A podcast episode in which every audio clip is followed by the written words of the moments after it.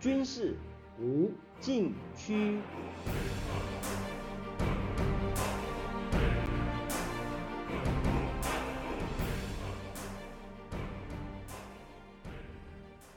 听众朋友们，大家好，您现在收听的是自由亚洲电台的军事无禁区栏目，我是栏目的主持人齐乐意。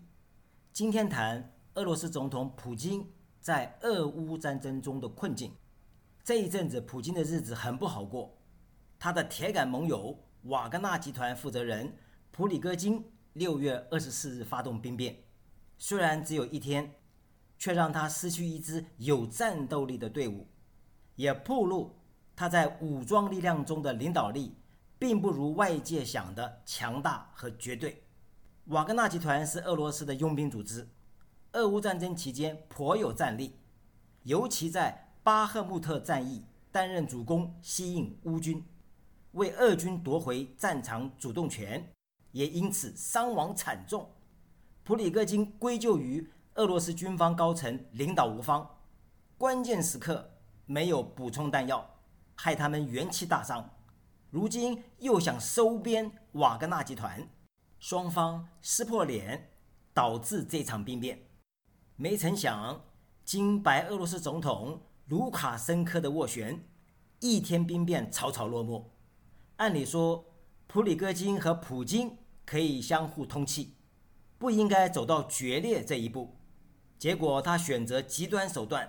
普京颜面尽失，普里戈金宣称这一次行动不是针对普京，却通过第三者斡旋摆平，说明他和普京之间已无信任可言。蹊跷的是，瓦格纳佣兵从乌克兰东部地区向东进入俄罗斯南部，并且占领顿河畔的罗斯托夫市，再沿着 M 四联邦高速公路向北急速推进到沃罗涅日。进入距离莫斯科两百公里范围内，一天多的时间，佣兵跨越四个行政区，前进六百多公里，沿途几乎没有遇到抵抗。普京把这次行动定性为内战前的武装叛乱。情况如此紧急，瓦格纳佣兵一路挺进莫斯科，竟然没有遇到拦截阻击，显示俄罗斯军方高层出了问题，至少。对事件的判断存有分歧，而疑点最大的可能是俄军大将苏罗维金。他从去年十月担任俄罗斯入侵行动区域联合部队总指挥，今年一月降为副总指挥，阵前换将让人起疑。《莫斯科时报》六月二十八日披露，苏罗维金遭到逮捕，消息来源称。逮捕是在普里戈金的背景下进行的，他在叛乱期间选择了普里戈金这一边，被抓住把柄。消息人士没有说明苏罗维金的下落，也不清楚他是作为嫌疑人或者是作为证人被拘留。有消息称，克里姆林宫正在清洗兵变参与者，包括苏罗维金在内。有三名俄军高级将领被拘留，并且接受审讯。此外，俄罗斯国防部，包括总参谋部在内的十三名将军也遭到指控。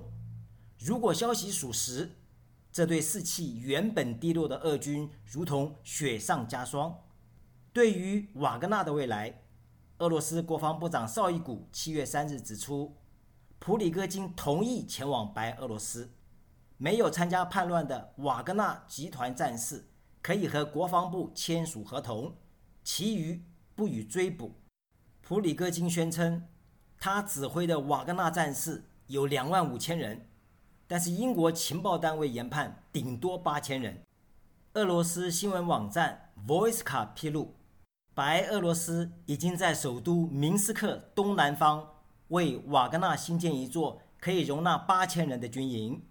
卫星图像显示，七月一日，瓦格纳佣兵逐步向白俄罗斯转移，在野战营地搭建约三百个帐篷，估计该营地可以容纳八千人，说明这应该是目前瓦格纳完整的武装力量，其余可能继续在非洲和其他地方活动。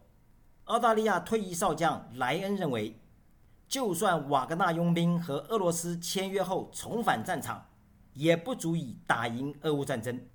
有分析指出，普里戈金与瓦格纳佣兵转进白俄罗斯，对乌克兰发动攻击的可能性不高，因为瓦格纳集团元气大伤，需要相当时间招募人员恢复战力，尤其因兵变落此下场，今后。瓦格纳集团会更懂得如何保存实力。目前，普京暂时解除可能引发内战的不稳定因素，但是对于俄乌战争的整体形势，普京仍然在困局中挣扎。有人向他开了重炮，抨击他不适任，应该交出权力，尽快下台。普京好不容易处理完兵变，现在又要面对逼宫的舆论挞伐。下面休息一下。马上回来。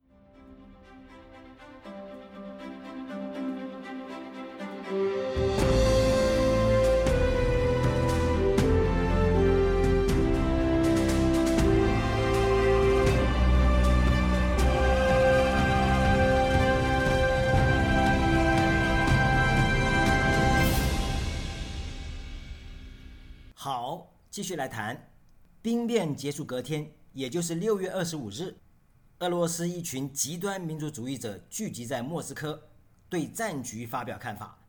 他们的观点很直白：俄罗斯在战场上节节败退。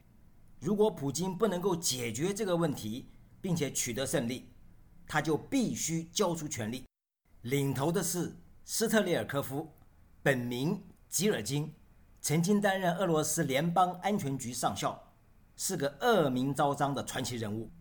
这一群极端民族主义者在莫斯科举行将近三个小时的军事博客会议，并且在社交媒体电报频道上播出。重头戏是斯特列尔科夫发表演讲，题为“我们需要赢得战争”。他毫不避讳说出俄军的失败根源，并且向普京公开喊话。演讲内容主要有下列几项：第一，乌克兰正在对俄罗斯发动一场全面战争，但是俄罗斯的目标还没有制定。第二，普京和其他精英没有表现出对这场战争必须取得胜利的理解。第三，战争将持续很长时间，俄罗斯领导层的平庸行动排除了其他选择。第四，战争的失败将使国家陷入混乱，我们需要赢得战争。第五。有必要设立最高统帅司令部和国防委员会，可见他对俄罗斯高层指挥体系的混乱极度不满。第六，他建议普京在俄罗斯联邦全境实施戒严，恢复死刑，进行总动员。第七，所有这些活动的结果应该是动员一支能够在一年半内解放乌克兰的数百万军队。第八。他严厉抨击整个现行制度是建立在精英不负责任的基础上。如果总统没有准备好承担战争责任，他需要合法的移交权力。第九，兵变的本质是一场政变，结果是权力中心发生严重的重新分配。第十，这场兵变暴露俄罗斯后方对战争毫无准备。使得一个一万多人的叛军集团能够在后方轻松行动。第十一，国防部长绍伊古和总参谋长格拉西莫夫，即使保留正式职位，也应该失去权力。最后他说，瓦格纳兵变使俄罗斯处于动荡的边缘。他呼吁必须以严肃的政治力量迎接下一次危机。斯特列尔科夫虽然不是将军。但是他在2014年俄罗斯吞并克里米亚，以及后来的顿巴斯战争中，作为顿涅茨克共和国武装力量的组织者，发挥了关键作用，并且担任三个月的顿涅茨克共和国国防部长。他自称是俄罗斯民族主义者，心里从来没有把乌克兰与俄罗斯分开，因此俄乌冲突是俄罗斯的内战。公开资料显示，二零一四年，他作为一名政治活动家返回俄罗斯，成为一名活跃的军事博主和评论员。他强烈支持俄乌战争的官方立场，又猛烈批评俄罗斯军方的无能和不堪。去年十月，斯特列尔科夫短暂加入一支与乌克兰军队作战的志愿部队。今年四月，他和一群极端民族主义者成立“愤怒爱国者俱乐部”，从事立场强硬的社会运动，主张政府在俄乌战争中采取更有力的措施。六月二十五日的演讲，是他对战局全面观察的总结。下面休息一下，马上回来。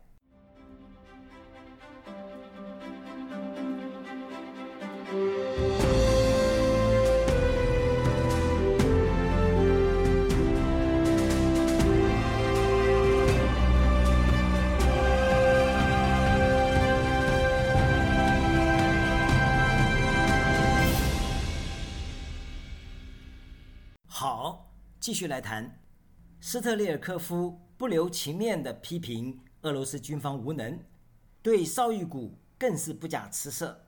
他还挖苦普京，除了阅兵式，从来没有见过坦克。普京的行为甚至不像一个成熟的老人，而是像一个孩子。因此，他气愤地说：“我们没有机会获胜。”他的言论在电报频道上播出。观看次数往往超过百万，在俄罗斯很有影响力。这些言论换了别人，可能早就被干掉了。斯特列尔科夫至今平安无事，个人社交频道没有被关闭。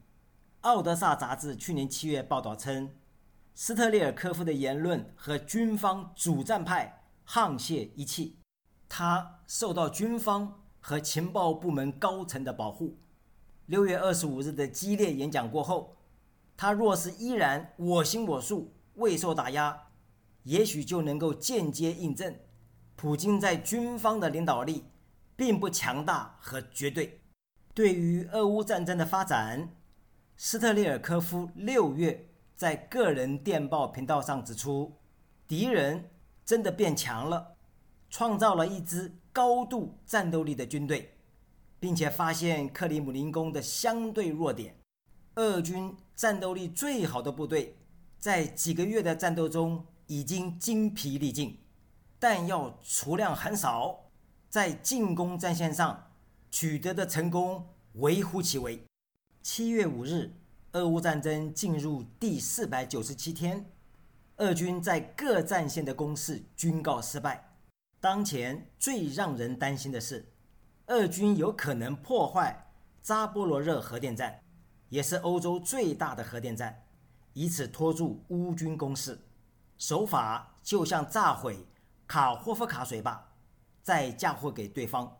有消息称，俄军在扎波罗热核电站六个机组中的四个机组附近放置装有炸药的设备，并且撤离驻军和占领区的官员。曾经担任乌克兰武装部队总司令特别顾问的赖斯指出，去年十月以来，俄军一直攻击乌克兰的基础设施，比如炸毁水坝，目的是要毁掉乌克兰的未来，剥夺乌克兰的成功机会。这就是为什么俄军在被迫离开之前破坏基础设施，把扎波罗热核电站当成目标，他不会感到意外。相信，这也是斯特列尔科夫这一群极端民族主义者的想法，为达目的，毫无道德底线。目前很难判断他的演讲建议能在多大程度上被普京采用，也许不会，也可能有些调整。但是可以确定，他们一旦得势，成为后续战争行动中的主流，将是俄罗斯的悲哀。也为世界带来极大灾难。听众朋友们，您现在收听的是自由亚洲电台的军事无禁区栏目，我是栏目的主持人齐乐意，谢谢大家收听，下次再会。